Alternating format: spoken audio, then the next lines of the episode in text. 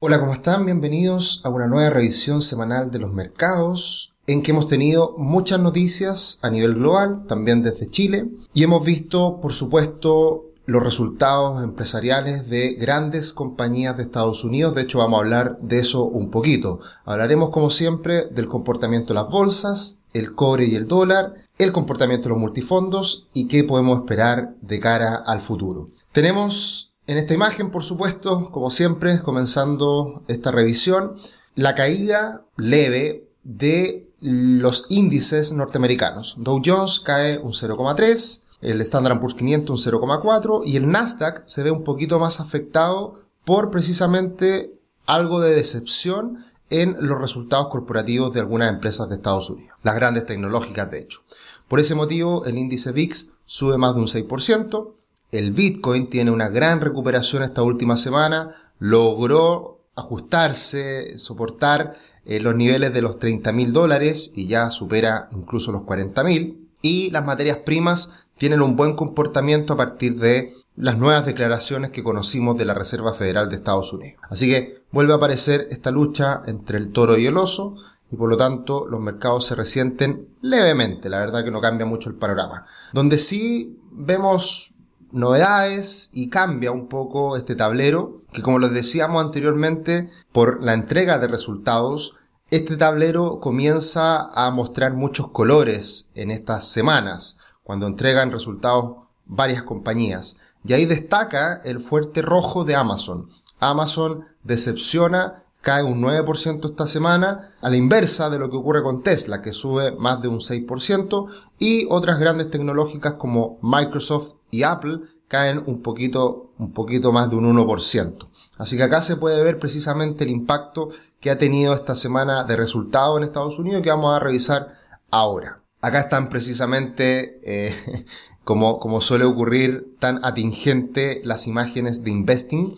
Tenemos a los grandes CEO de las grandes tecnológicas que están precisamente en este contexto de Juegos Olímpicos, un poco quién, quién gana la carrera, quién gana el momento actual que están viviendo estas empresas que siguen creciendo, y, eso muchas veces llamativo, que a pesar de que son empresas que siguen creciendo muy fuerte, por las expectativas que existen del mercado, a veces se ven el impacto en los resultados, a pesar del fuerte crecimiento. Y eso vamos a hablar precisamente ahora.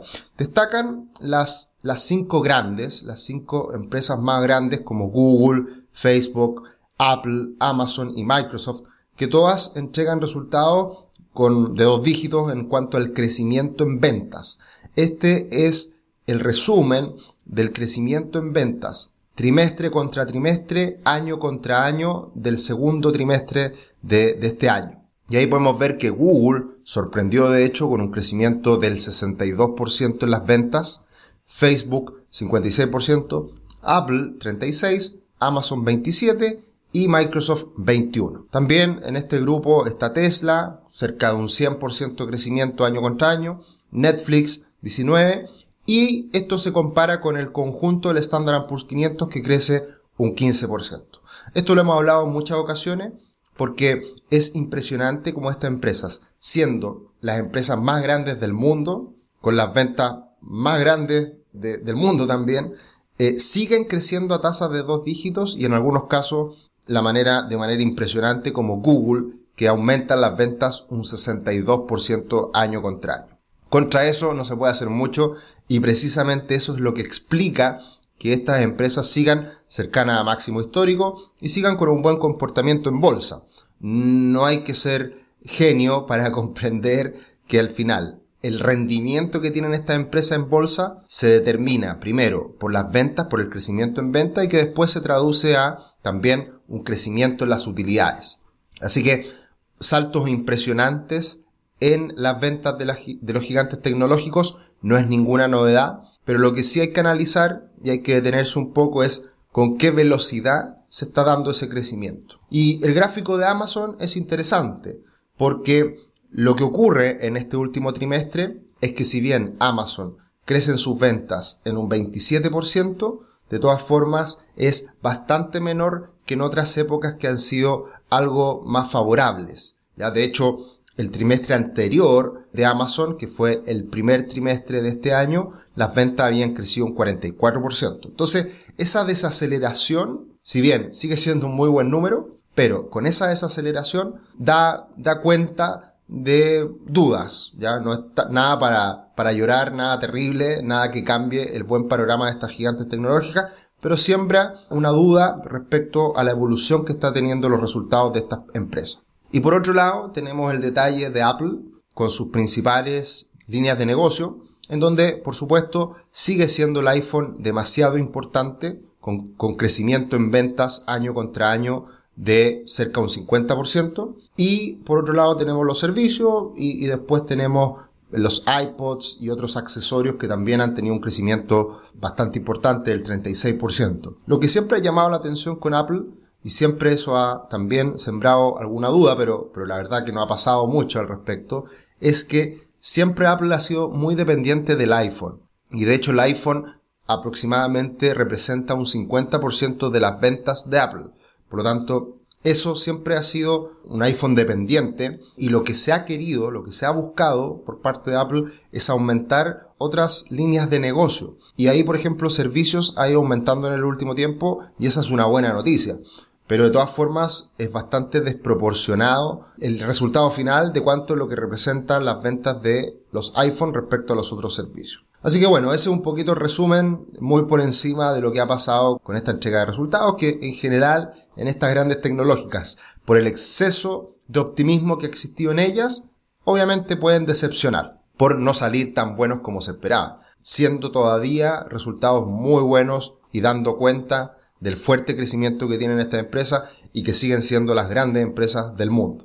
Otra noticia muy importante la última semana fue eh, la reunión de la Fed, y yo diría que se calmaron un poco los ánimos respecto a cuándo comienza a subir las tasas la Reserva Federal y también respecto a la preocupación existente eh, respecto a la, a la inflación. Y yo diría que raya para la suma después de esta reunión de la Fed es que se ponen estos paños fríos y con esto baja el dólar, se calman también las tasas de largo plazo y esto vuelve a ser un impulso para los mercados. El dólar después de la reunión previa de la Fed, había subido bastante y estaba cambiando un poco los ánimos respecto a cuándo iba a subir la, Reserva Federal las tasas, que eso se estaba anticipando, pero con esto yo diría que se calma la situación. Vienen dos eventos muy importantes para la Fed, para la Reserva Federal, en un futuro cercano, como es el simposio anual de banqueros centrales de Jackson Hole, que se celebra habitualmente a fines de, agosto, y también la reunión de septiembre suele ser, de la Reserva Federal, suele ser también bien determinante respecto a las proyecciones que hacen a futuro. Así que vamos a tener que estar muy atentos en, lo que viene, fines de agosto, mediados de septiembre, con, con, las señales que siga dando la Reserva Federal. Pero después de esta, de esta situación, tenemos al conjunto de commodities, al CRB Commodity Index, que alcanza máximos del último tiempo. Desde los mínimos de abril del 2020 a la fecha, ya sube más de un 110%, un 118%, y esto marca un máximo de los últimos seis años. Recordemos que este es un conjunto de commodities, por lo tanto acá está el petróleo, el cobre, el oro, los commodities agrícolas, y por lo tanto es una buena representación de cómo está el mundo respecto a las materias primas. Así que interesante y esto va muy de la mano siempre con el comportamiento del dólar. Si el dólar cae, las materias primas suben.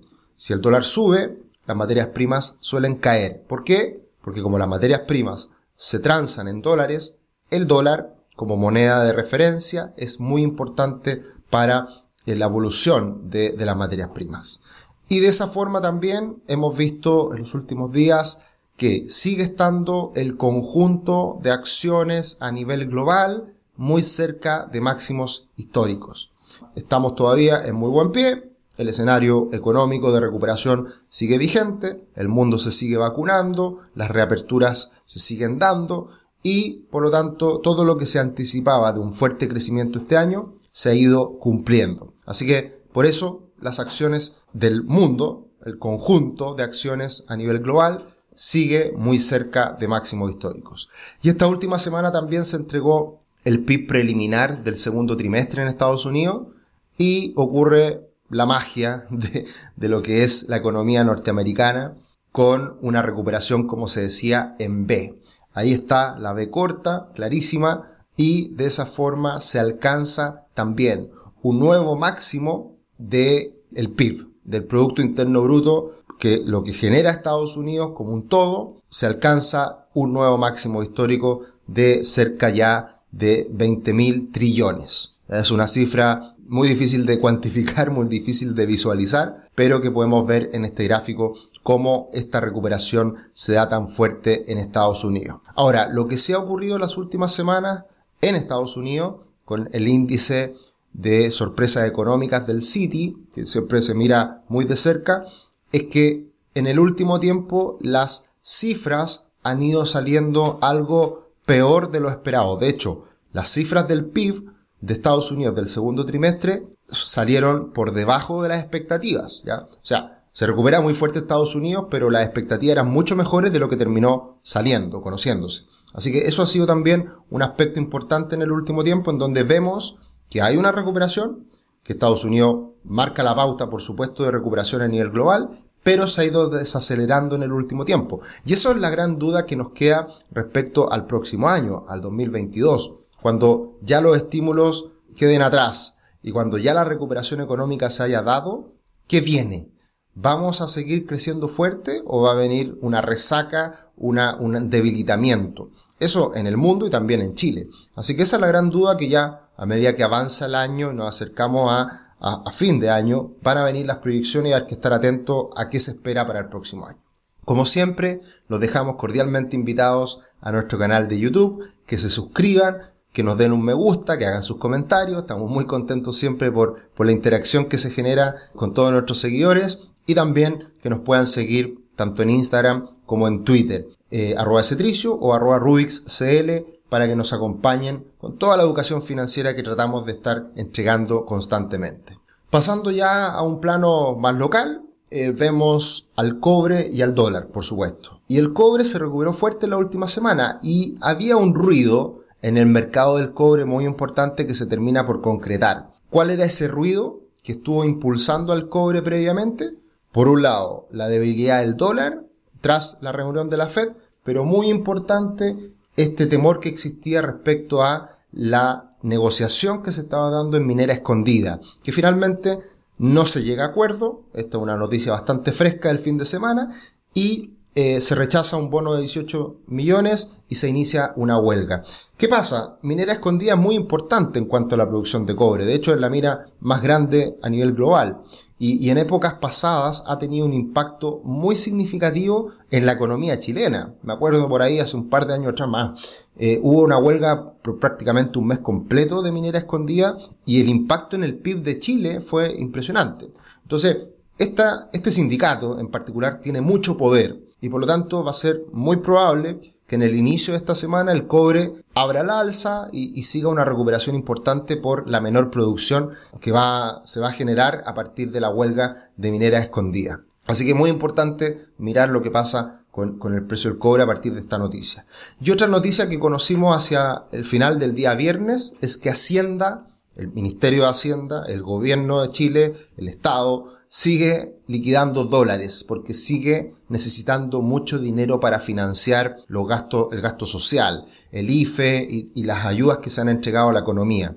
Y esto da cuenta de que va a seguir muy activo el Ministerio de Hacienda a, a través del Banco Central, liquidando dólares todos los días y eso obviamente que contiene, por un lado, la fortaleza que ha tenido en el último tiempo el dólar y no sería raro que con un cobre al alza y con esta noticia de último minuto del día viernes, el dólar tenga algún impacto a la baja, por lo menos en el corto plazo. Y acá vemos el gráfico en donde ah, veníamos hablando que el dólar llegaría a 7.60, 7.60 y algo, y desde ese momento se ha ido debilitando, corrigiendo, y no sería raro que pudiera ir a buscar por abajo esta directriz alcista que estamos viendo en el gráfico que está hoy día pasando por los 7.45, 7.40. Ese es el nivel hoy día de piso en donde el dólar podría apoyarse para continuar subiendo. Así que esto da un, respiro y creemos puede ser interesante para volver a comprar algo de dólares, seguir manteniendo este equilibrio entre una cantidad en dólares, un porcentaje de la cartera en dólares y otro porcentaje en pesos, que lo hemos hablado en muchos webinars a partir de lo que ha pasado en el último tiempo en Chile y en el mundo. En ese sentido, con, con esta fortaleza de los últimos días del peso chileno y también una recuperación de la bolsa chilena, vemos que se empieza ya a cerrar la brecha entre el ETF de Chile, de la bolsa chilena, y el ETF de Brasil. Brasil ha estado cayendo en los últimos días, Chile se comienza a recuperar en los últimos días. Así que veremos si esto se termina por cerrar por completo esta brecha que fue bastante importante en las últimas semanas. Y pasando a los multifondos, tenemos los multifondos más riesgosos, el multifondo A, con una semana bastante plana, cerrando el mes de julio en terreno positivo. Y finalmente los multifondos más conservadores, después de una recuperación previa, se vuelven a debilitar, se vuelven a caer los fondos más conservadores por algo que ya sabemos, este ruido político, esta tontera parlamentaria de querer figurar y de querer hacer retiros cuando se acercan las elecciones y cuando se acercan las fiestas patrias. Entonces tuvimos un impacto muy importante en el multifondo E, que cae más de un 2% en la última semana, y eso se debe precisamente a esta noticia que todos conocimos, como es la idea de relanzar este cuarto retiro de fondos de pensiones. Así que, como viene nuevamente este ruido, como existe la posibilidad de un cuarto retiro del 10%, vuelve a caer la renta fija, así que, que después, acuérdense bien, no pidan comisión investigadora y cosas por el estilo, porque, como sabemos, el impacto que está teniendo la renta fija va de la mano con esta tontera política de ocupar como cajero automático los fondos de pensiones de todos los chilenos. Así que eso lamentablemente sigue teniendo impacto en las rentabilidades, sigue muy afectado por este ruido político y por esta eventual liquidación de fondos de pensiones. Y respecto a qué podemos esperar, lamentablemente voy a hablar de algo que me molesta, algo que nos hace ruido, algo que no es bueno para el futuro de Chile, y es la plata que se ha gastado este año eh, por parte del fisco chileno y, lo difícil que va a ser recuperar las arcas fiscales en el corto mediano plazo para Chile. ¿Qué es esto que ustedes ven acá en este gráfico? Esto es un gráfico extraído del Ministerio de Hacienda, que es el famoso FES. ¿Qué es el FES? Fondo de Estabilización Económica y Social. Básicamente este es el chanchito que tiene el fisco chileno, que es donde ha ido acumulando dinero para utilizar ese dinero en situaciones complejas como es la que estamos viviendo. Y, eso se utilizó el año 2008-2009, como pueden ver en el gráfico, que en ese momento con la crisis subprime a nivel global nos afectó en Chile, se sacó plata de este chanchito y se sortió esa crisis. Y después nos recuperamos y nos mantuvimos más o menos con un ahorro de 15 mil millones de dólares. Si se dan cuenta, de esos 15 mil millones de dólares hacia fines del 2019 ya no hemos gastado cerca de 10 mil millones de dólares de este chanchito que tiene Chile. ¿Por qué es importante tener en cuenta esto? Porque también se está hablando de un siguiente IFE. Y muy importante para poner en perspectiva lo que significa estos gastos para Chile, un dato que me pareció bien interesante de poder comentar. A Codelco le fue muy bien este año, le está yendo muy bien. En el primer semestre ganó 3.675 millones de dólares Codelco. Eso que gana Codelco, obviamente que es riqueza para Chile, riqueza para el fisco. 3.675 millones. ¿A cuánto asciende el gasto de un mes en el IFE? 3.124 millones. ¿Qué quiere decir esto? Codelco ha tenido en este año muy buenos resultados, los mejores de los últimos 10 años, pero con lo que gana Codelco en el primer semestre, sirve solamente para financiar un mes de IFE, para que pongamos en perspectiva. Esa es la magnitud del gasto fiscal de este año en Chile y lo que nos va a llevar por un muy mal camino, lamentablemente, porque gastar es rápido, es bonito en el corto plazo por el crecimiento económico que va a, generar, pero lamentablemente el dejar debilitadas las arcas fiscales va a demorar mucho tiempo en recuperarse. Y eso es un problema para Chile, como lo hemos hablado en esta sección hace, hace varias semanas. Bien. Seguimos en temporada de resultados, pero ya baja la, importancia de las empresas que, vamos conociendo. Esta semana, muy importante, Alibaba entrega resultados. Ha estado en el ojo del huracán por, por todo lo que ha significado en el último tiempo la lucha que ha existido en China respecto a muchas empresas. También entregan algunas eh, empresas ligadas al petróleo, como ConocoPhillips, BP. También tenemos algunas empresas, bueno, hay muchas empresas que entregan resultados. Estamos en medio de una tormenta de resultados. Ferrari, eh, moderna, de la vacuna y, varias más que ustedes por supuesto acá las conocerán más de alguna de ellas. Mercado Libre, Goodyear, etc.